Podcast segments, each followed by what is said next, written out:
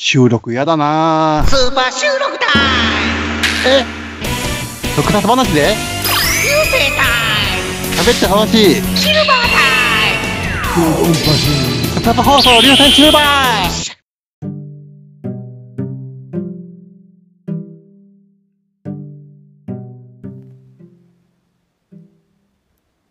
クローゼットの中からこんばんは。今日は2019年5月22日水曜日。時刻は21時10分を過ぎました。外の気温は10度。お天気は晴れ。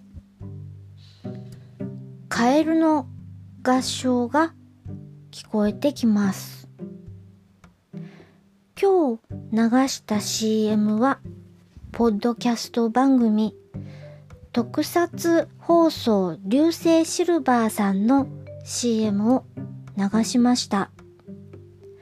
特撮放送流星シルバーさんは、フェザーノートさん、ミキヤンさん、藤もっちさんが3人おしゃべりしているポッドキャストです。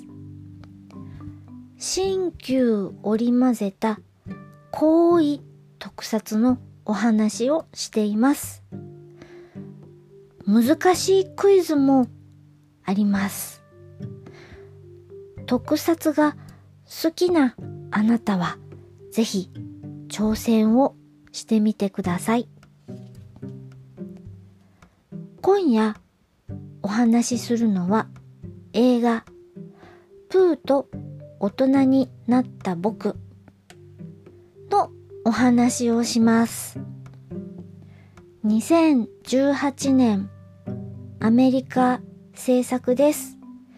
ディズニー作品です。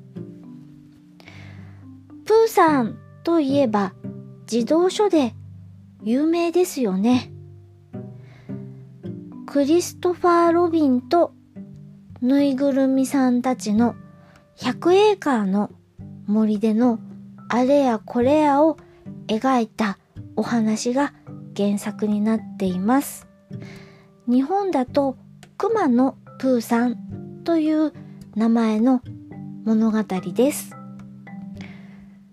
その主人公クリストファー・ロビンが大人になったよというお話です。100エーカーの森からなぜかプーさん大人になったクリストファー・ロビンの住むロンドンに来てしまいます。なぜだかプーさんのお友達イーヨーとかピグレットとかティガーがいなくなっちゃった。ということで助けを求めに大きくなった大人になったクリストファー・ロビンの住む町へと来てしまうんです。プーさん、私が初めてもらったぬいぐるみなのでとても思い入れのあるキャラクターです。なんというか無邪気を綿に詰め込んで縫い上げたそんなキャラクターですよね。そのプーさんが家庭もあり、子供もあり、仕事もなんだか中間管理職で難しそうな立場のクリストファー・ロビンのもとへと来てしまうんです。そりゃあ騒動が起こらないはずはありません。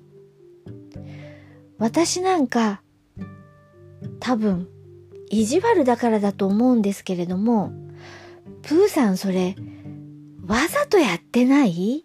なんて思っちゃうようなことを言ったりやったりするんですよ。